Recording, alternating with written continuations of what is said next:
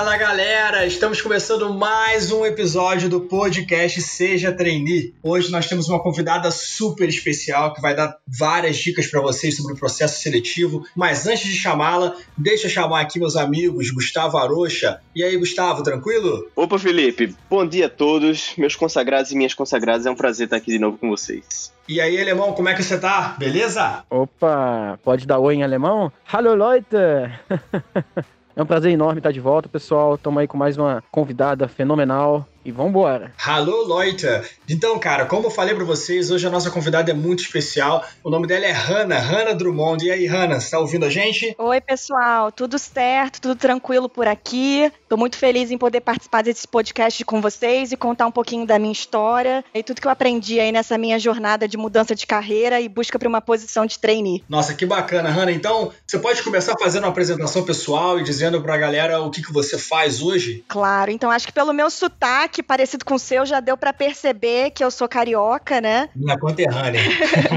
e desde janeiro eu sou trainee de RH do Siemens Graduate Program, que é o programa de trainee global da Siemens. E aí, esse programa de trainee ele dura dois anos e é dividido em três job rotations, cada uma durando oito meses. E no meu primeiro projeto aqui no Brasil, eu tenho focado principalmente em iniciativas de desenvolvimento de pessoas. Bacana. Ana, antes de mais nada, Zoom Zaravalho pra ti. Zoom Zaravalho. É isso aí.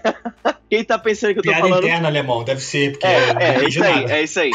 Quem tá pensando que eu tô falando Tupi-Guarani é porque eu realmente estou. Um Zaravalho é a saudação dos colégios militares do Brasil. Eu sou do Colégio Militar de Recife e a Hanna descobri é do Colégio Militar do Rio de Janeiro. Não é isso, Hanna? Isso. Então, eu costumo dizer que não dá para falar a minha história sem contar do Colégio Militar do Rio, que foi onde eu estudei da quinta até o terceiro ano. É uma coisa que, que eu acho legal falar justamente dessas partes da sua história, que a tua motivação, porque eu acho assim, a gente vai abordar um pouco mais pra frente aqui no podcast, mas teve uma mudança radical pra você de carreira. Não tem como perceber, entender como isso aconteceu se você não entender essa construção tua de determinação, né? De você colocar um objetivo e você seguir. Como é que isso começou já lá no colégio militar pra ti? Então, na verdade, começou antes do colégio militar, né? Começou com o meu grande sonho lá aos 10 anos de justamente estudar no colégio. E aí, para isso, era necessário fazer um mini vestibular. Então, na época, me preparei, fiz cursinho, estudei bastante e não passei. Então, esse foi o meu primeiro grande fracasso, né? É claro que eu fiquei muito triste, mas de alguma forma eu canalizei a minha energia em investir mais um ano de preparação, de cursinho, e aí sim, né? No segundo ano de concurso foi quando eu pude realizar o meu sonho de entrar no colégio. E aí, já como estudante, né? Eu sempre fui muito competitiva, todos os anos estudava para ficar em primeiro lugar, para ganhar os reconhecimentos que o colégio oferecia. E é claro que o meu sonho era ser coronel aluna, né? Que era a maior graduação entre os alunos e para isso era necessário estudar bastante, ter as notas mais altas, mas eu queria deixar o meu nome na história do colégio e servir de referência para os alunos mais novos, então me foquei bastante e também tive a felicidade de conseguir realizar esse sonho, né? Então, meio que esse foi um padrão que eu fui identificando ao longo da minha vida, então eu tinha um sonho, alguma coisa pela qual eu era apaixonada, eu entendia o que, que era preciso para poder chegar lá, me dedicava bastante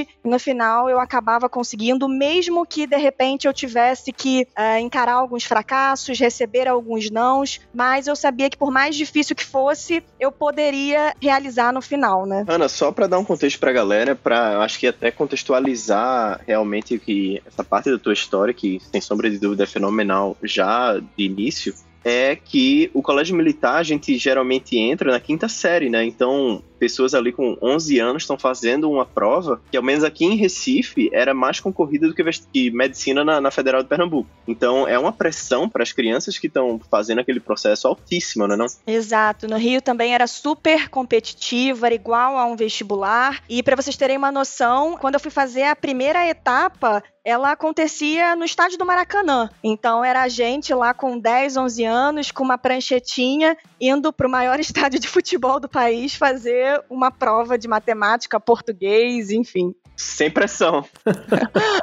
Sem pressão alguma, né, Hanna? Mas deixa eu te perguntar, deixa eu puxar a sardinha um pouco pro meu lado, porque eu, durante a minha faculdade, eu tive a oportunidade de trabalhar na área de biomecânica, né? E eu sei que você também seguiu um pouco a carreira acadêmica durante a sua trajetória. Você atuou na área da biomedicina, correto? Você pode contar um pouco disso pro pessoal? Claro, então, quando eu saí do colégio, eu sabia que eu queria melhorar a qualidade de vida das pessoas. Então, teve um período que eu comecei a buscar no Google diferentes opções de curso. E aí, com isso em mente, né, já sabendo que eu queria de repente seguir uma carreira científica, foi quando eu descobri o curso de biomedicina na UFRJ, que foi criado justamente com esse propósito, né, de formar cientistas na área biomédica. E aí, na, no fundão, logo no início, já comecei a fazer alguns estágios, iniciação científica, consegui ir para o laboratório que eu queria queria, que trabalhava de fato com o que era o meu sonho, né, a área de células tronco, diferenciação neural. E aí chegou um momento da graduação em que eu estava numa zona de conforto muito grande, sabe? Eu já tinha, já estava no lugar que eu queria, trabalhando com o que eu queria, e eu sentia falta de ter um novo desafio. E aí conversando com um amigo que estava fazendo graduação no exterior, ele falou: "Ana, por que que você não tenta aplicar para algum estágio de verão lá fora?", né? E aí eu, opa,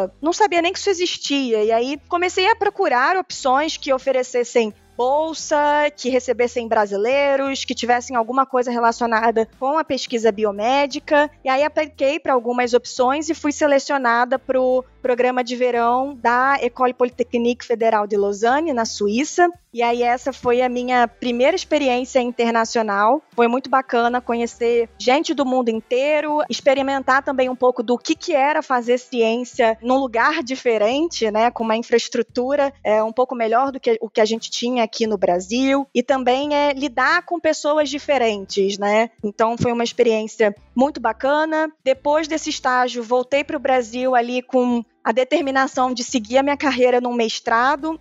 Entrei no mestrado também na UFRJ, dei continuidade à minha linha de pesquisa. E aí chegou um momento ali do mestrado que o meu laboratório ele ia passar por uma mudança física, né? Então ia, ia ter alguns meses em que a gente não ia poder fazer nenhum experimento por causa dessa mudança. E aí foi quando eu resolvi buscar também alguma oportunidade no exterior, alguma coisa durante o verão. E aí foi quando eu apliquei e fui selecionada para o programa de verão da Nanyang Technological University em Singapura. Então também foi um aprendizado bastante rico, né? A chance de conhecer uma outra cultura, de novo, né? Pessoas diferentes. E aí esse estágio em Singapura, ele para mim foi bem importante em relação a, de fato, já ter um entendimento melhor, né? Do que que era ter cientista fora do Brasil, entender como é que as coisas funcionavam lá. E aí eu voltei um pouco mais reflexiva, já me perguntando se de fato eu ia querer, de fato, investir em fazer um doutorado e mais importante, né, depois do meu doutorado, o que, eu contemplaria para minha carreira, né? Eu ia querer virar professora universitária, eu ia querer continuar fazendo pós-doc.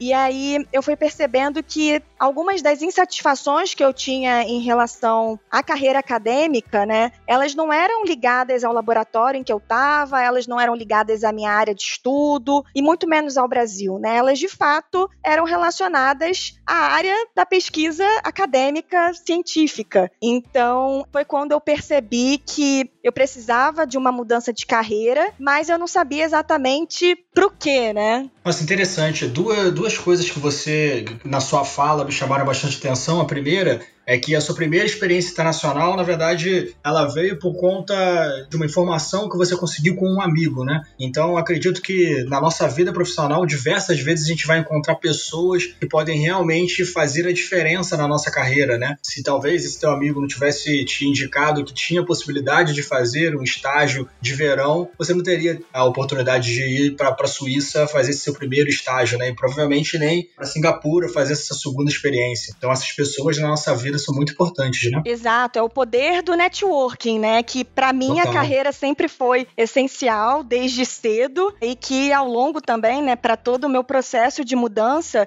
todas as pessoas que eu fui conhecendo ao longo desse caminho, elas fizeram uma diferença muito grande, né, para minha tomada de decisão, entender qual caminho que seria o melhor para eu poder seguir. enfim, sem Sim. dúvida o networking me ajudou a estar onde eu tô hoje. Uma coisa que a galera sempre interpreta mal do networking é porque eles acham que networking é você sair adicionando a galera no LinkedIn. Só que eu acho que networking é muito mais você construir relações orgânicas com as pessoas, acessar essa rede quando necessário. Porque você não, não criou essa amizade com essa pessoa que lhe indicou simplesmente pensando que ela um dia ia lhe indicar isso. Não, você criou um laço com essa pessoa e demonstrando seu trabalho, demonstrando sua qualidade, ela percebeu que, hum, ela uniu o útil ao agradável, né? Tipo, ela sabia que tinha aquela vaga lá e sabe, conhecia a Hannah bem e, e viu que daria match. Então, network é justamente isso, né? Você construir relações com as pessoas e permitir que essas conexões sejam feitas organicamente, né? Sem ser too much, né? Forçado, sem, ser, né? sem ser forçado, exatamente. É, eu acho que o network ele também tem a ver com uma curiosidade genuína na história da outra pessoa. Não necessariamente onde ela tá agora ela vai poder te ajudar de alguma maneira prática, mas eu acho que essa curiosidade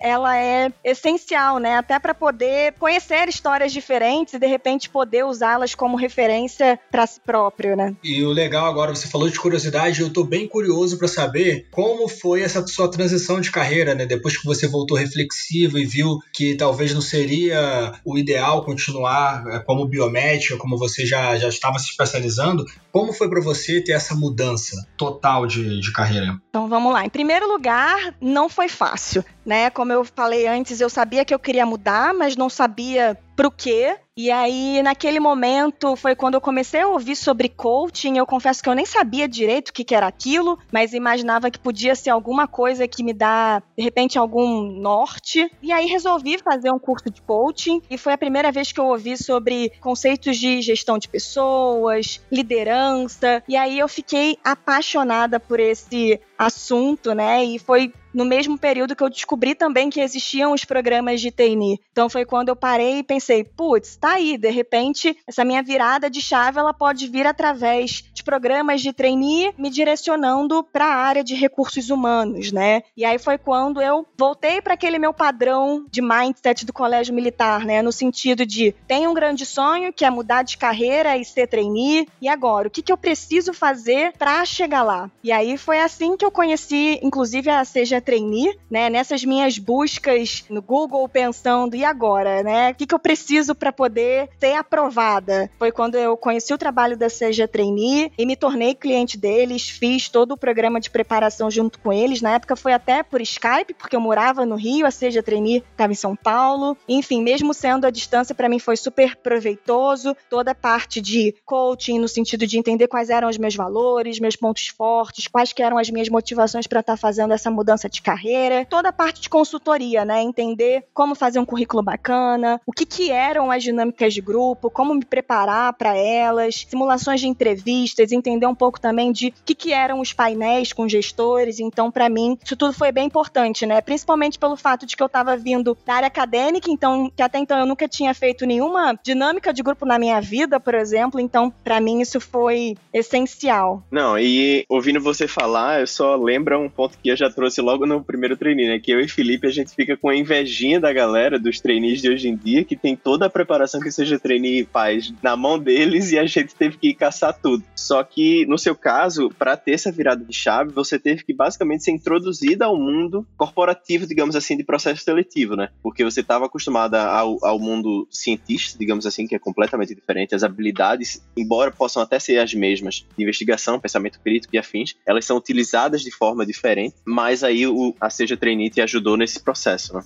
Exato. E acho que não só a Seja, né? Sempre é um conjunto de fatores. Então, em paralelo, eu fui fazendo diversos outros cursos voltados para liderança, autoconhecimento. Como a gente já falou também, fui me conectando com vários outros jovens, pessoas que estavam com o mesmo objetivo que eu estava na época. Fui conversando também com vários outros profissionais de RH para conhecer um pouco mais sobre a história deles. E aí, nesse processo de networking, por exemplo, eu conheci uma engenheira bioquímica que tinha conseguido ser trainee de de RH, um VP de gente gestão que tinha sido formado em física. Então eu fui me espelhando, né, na história de outras pessoas que já tinham conseguido fazer essa virada de alguma forma e entendi assim, se essas pessoas conseguiram, eu vou conseguir também, né? Então é óbvio que todo, toda essa gás, né? Porque sempre vão ter pessoas para dizer que você é maluco, que essa sua ideia não faz sentido, que é muito difícil, mas eu sempre fui escolhendo focar nas pessoas que para mim eram referência e seguir forte ali o meu foco em conseguir realizar mais esse sonho. Não, o importante é você escutar essas pessoas, até para você fazer uma autoavaliação, né? Que vai que você tá muito louco, mas sempre dá a voz mesmo, a vozinha do seu coração e manda você acreditar no seu sonho, né? Nunca desista ali de algo que você realmente quer só porque tem gente dizendo que vai dar errado. Porque eles não sabem quem você é, né? Só você se conhece tão bem como você. Verdade, ô Gustavo. Mas, Ana, deixa eu te perguntar. A gente tá muito acostumado com os trainees né, convencionais que a gente conhece por aí. Eu sei que o Graduate Program do trainee da Sims é um pouco diferente. Você consegue explicar pra gente essa diferença? Isso, então. Antes de entrar um pouco na explicação né, do que, que exatamente é um Graduate Program, eu acho só que é importante deixar claro para as pessoas que quando eu conheci a Seja Trainee, por exemplo, isso foi em 2015. Então, foi uma jornada, né? Foi todo um processo. Naquela época, eu não fui selecionada em nenhum programa de trainee, mas de fato eu consegui fazer a minha transição de carreira para RH. Então, atuei na área de recrutamento e seleção, fui business partner, trabalhei na área de gestão, até que em 2019, meu sonho de ser trainee ele já estava um pouquinho adormecido, né? Porque eu já tinha mais de cinco anos de formada na graduação, mas mas eu sabia que existiam os tais graduate programs, né? Programas que focavam em pessoas que já tinham uma certa experiência e até já alguma pós-graduação ou mestrado. E aí foi quando eu encontrei a vaga do SGP, que é o Siemens Graduate Program, e de cara meu olho brilhou pela vaga, né? Justamente ser um programa super robusto, um programa que já existe desde 1922, de possibilitar a chance de desenvolver pelo menos um dos projetos no exterior, em ter mentoria, treinamentos, contatos do mundo inteiro. Então, acho que aquela chama ali de querer ser trainee de novo se reacendeu. E eu acho que as principais diferenças, né, para o programa de trainee tradicional é um pouco os pré-requisitos, né? Então, usando o SGP como base, um dos pré-requisitos era de fato já ter uma pós-graduação ou um mestrado, já ter tido também alguma experiência no exterior e já ter uma experiência na área de atuação. Então, quando eu li isso, para mim foi bingo, né? Opa, essa vaga aqui foi desenhada para mim. E aí. Deu match certinho, né? Exato. E aí lá fui eu naquele meu padrão de tenho um novo sonho, o que, que eu preciso fazer para chegar lá, vou me preparar, vou me dedicar e eu quero conseguir isso. Cara, é muito interessante essa questão que você, que você levantou dos pré-requisitos do, desse tipo de trainee, porque ele, também são pré-requisitos diferentes do que a gente vê no trainee convencional, né? E aí o que eu queria entender é como que funciona esse programa na prática, né? Depois que você viu que a vaga era para você, se inscreveu e passou, quais são as experiências que você tem vivenciado como trainee da Sims? E só pra gente entender realmente se tem muita diferença do que a gente vê dos trainees é, mais convencionais. Beleza, então o que eu acho que tem de similaridade é justamente no fato de ser um programa de aceleração de carreira, com grande visibilidade, né, com um programa de treinamento super bacana. Então, como eu falei um pouquinho antes, né, esse programa ele dura dois anos e ele tem uma estrutura de três assignments. E cada assignment ele dura oito meses. Por causa do coronavírus, né, que está sendo essa novidade aí para todo mundo, o meu primeiro assignment ele teve que ser adiado um pouquinho, mas meu segundo ele vai começar em breve, em novembro. Eu vou tocar um projeto na Alemanha. E o meu terceiro projeto, para mim, ainda é uma surpresa. Ainda não sei em qual área especificamente eu vou me focar, mas esses três projetos, eles são todos dentro da área de recursos humanos. E aí a ideia é que no final do programa eu seja alocada em alguma outra vaga de acordo com o meu desempenho, Bacana. com as minhas experiências. E essa alocação, ela pode ser em qualquer lugar do mundo, né? Então, na Siemens, esse programa, ele também também tem isso muito forte, né? De eu tô sendo o tempo inteiro exposta a pessoas do mundo inteiro, tanto desde os, os meus pares, que são outros trainees, ao meu mentor, que é alemão, enfim, tá sendo uma experiência super multicultural e muito enriquecedora. Acho que talvez eu não teria tido essa chance se eu tivesse entrado em um programa de trainee uh, no formato mais tradicional. E a vaga ela já é uma vaga de liderança quando você acaba o programa? Como que funciona? Então, não existe uma regra, né? É, isso fica meio aberto, justamente porque a gente entende que existem diferentes perfis. A, a Siemens ela tem carreira em Y, né? Então tem tanto a uhum. possibilidade para as pessoas que querem seguir carreira na área de gestão, quanto as que querem seguir como especialistas.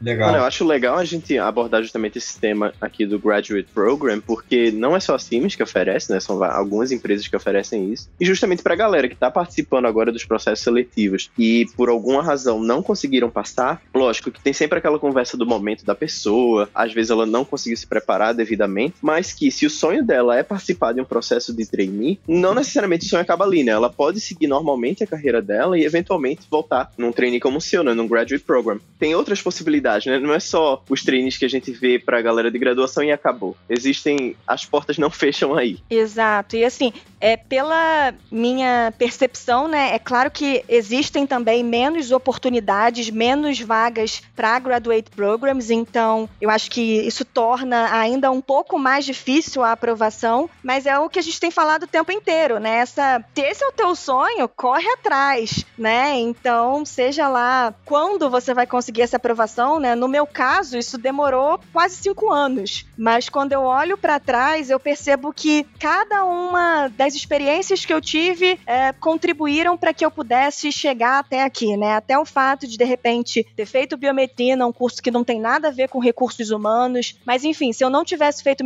biomedicina, talvez eu não tivesse conseguido uma bolsa para ter tido essa experiência no exterior. Talvez eu não tivesse optado por emendar a graduação direto no mestrado. Então, quando quando eu olho para trás, eu fico bem orgulhosa, assim, de ver que tudo fez sentido, né? E que o resultado foi muito melhor do que eu podia esperar. É, vai construindo a tua história que uma hora chega, né? Vai cuidando da tua história, vai trabalhando que uma hora o seu objetivo vai chegar. É só manter a cabeça erguida e ir seguindo. Hanna, eu acho que uma das perguntas que a gente mais recebeu nas lives que a gente participou e até no, no, no Carreira Sem Frescuras, e com certeza o Luiz deve receber e monta esse tipo de pergunta, é a galera que não é da área de exatas, né? Porque quando você participa de um processo seletivo e ali nas dinâmicas de grupo a galera se apresenta, 80% é engenheiro, né? Você tem um administrador aqui, acolá, um economista, mas a imensa maioria é das áreas de exato. Você tem, eu fui exceção no meu processo, eu sou por formação cientista político, e para você, quando você estava fazendo os processos, certamente foi diferente porque, poxa, você era uma cientista pesquisando células tronco. Qual é a dica que você poderia passar para a galera que é dessas áreas, digamos assim, não convencionais profissionais para fazer esses processos, né? Como, como você abordaria isso? Eu acho que, em primeiro lugar, é uma dica até que serve para qualquer pessoa, né? Mas principalmente para aquelas que talvez vão ter essa barreira inicial, né? É justamente investir pesado em um processo de autoconhecimento, né? Ter clareza de o que, que você está querendo seguir por esse caminho do trainee, por que, que aquela empresa faz sentido, o que, que você deve, de fato, estar tá investindo o seu tempo e a sua energia em estar tá se engajando naquele processo seletivo, né? Isso está alinhado com o que você quer? Então, eu entendo que toda essa parte de autoconhecimento e esse mergulho profundo na sua própria história, ele é essencial, né? Entender o que, que você já aprendeu, o que, que você tem para trazer também para contribuir com aquela empresa, o que, que esse programa de trainee vai fazer de diferente na sua carreira. Eu acho que ter esses motivos muito claros ajudam a dar um pouco essa tua confiança de estar ali naquele processo e de repente ter a única pessoa de uma área diferente, graduada em algum curso não tradicional, né? Vamos dizer assim. É, mas eu acho também que além dessa confiança, né, Ohana, eu acho que estar preparado para fazer esse processo também é muito importante, né? Porque não basta só você entender o que, que você quer fazer, entender onde você quer chegar e não se preparar para isso, não se preparar para alcançar isso, né? Você mostrou no início do, do podcast que você era muito focada, né? Quando você era muito determinada quando você tinha um objetivo e você sempre correu atrás desses objetivos. E aí por isso eu queria entender de você se você podia é, falar algumas dicas de preparação para as pessoas que estão nos ouvindo, né? Eu acho que elas gostam muito de, de saber dicas práticas que elas podem colocar em prática mesmo para se prepararem para os processos. O que, que você indicaria para as pessoas fazerem? Então vamos lá, preparem-se para anotar todas as dicas. então... Papel e caneta aí, galera. Seguindo ainda nessa questão do autoconhecimento, né? O que eu sempre fiz foi tentar me colocar um pouco no lugar do recrutador, né? Então eu investi um tempo pensando pensando assim: caramba, quais são as perguntas que podem me fazer? Putz, no meu caso, provavelmente vão me perguntar o que, uma biomédica quer fazer ali numa empresa na área de RH. E aí eu começava a me preparar para responder essas perguntas. Então eu acho que existem diversas listas com perguntas de entrevistas. Eu acho que isso já é um bom começo, sabe? Você de repente usar algumas perguntas e já se testar e, enfim, essas perguntas também podem servir como norteadoras para esse processo de autoconhecimento e pensando, né, em como estudar sobre a empresa. Quando eu me preparei para o treine da Siemens, primeira coisa foi mergulhar no site da empresa. Então eu conheci o site da Siemens de cabo a rabo, explorei tudo que eu podia explorar. Depois eu fui pro Google, toda notícia que eu via sobre a Siemens, eu devorava. Fui pro YouTube procurar não só vídeos institucionais da empresa, mas também entrevistas com grandes líderes da Siemens, né? Desde entrevista com o CEO da Siemens Brasil, entrevista com a CEO da Siemens dos Estados Unidos. Fui entendendo como que aquelas pessoas se comunicavam, quais eram os temas que elas estavam abordando na mídia, quais que eram os grandes desafios da empresa, quais que eram os serviços, as soluções, enfim. Fui entendendo tudo dos grandes líderes da empresa e, como a gente falou, né, na questão de networking, em paralelo eu fui entrando em contato com algumas pessoas através do LinkedIn. Então, conversei com pessoas que tinham sido trainees na Siemens, conversei com atuais trainees da Siemens, sejam trainees do programa global ou trainees do programa nacional da Siemens. Conversei com ex-funcionários da área de RH, pessoas que já tinham saído da Siemens para entender como que tinha sido a experiência delas e fui entendendo que, putz, a Siemens tinha servido como uma grande escola, fui entendendo quanto que aquilo tudo estava fazendo sentido para o que eu estava buscando, né? E também li diversos artigos de diversos executivos da empresa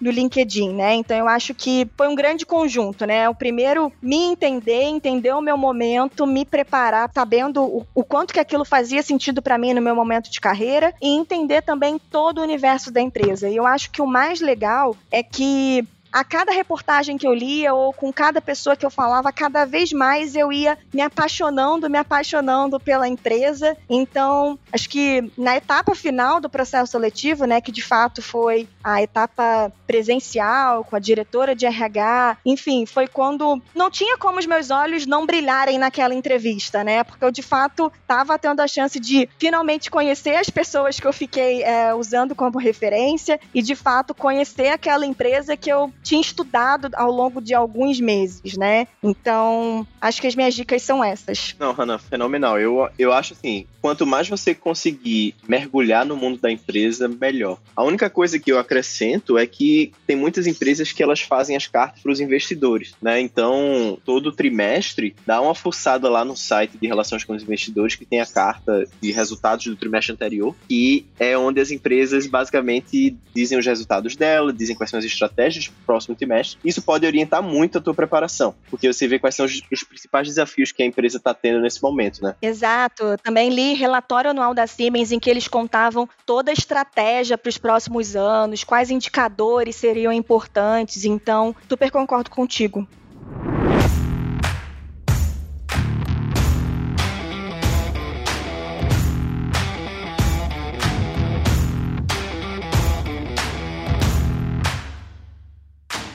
Bom, Hanna, infelizmente a gente está chegando ao final do nosso podcast, tá? Mas antes da gente terminar, eu queria te fazer uma pergunta que a gente está fazendo para todos os nossos convidados. E não vai ser diferente para você, né? Se você pudesse indicar um livro para a gente ler aqui, um livro que fez a diferença na sua vida, que livro você indicaria? Só não indica de biomedicina, porque eu acho que a galera não vai entender muito, tá?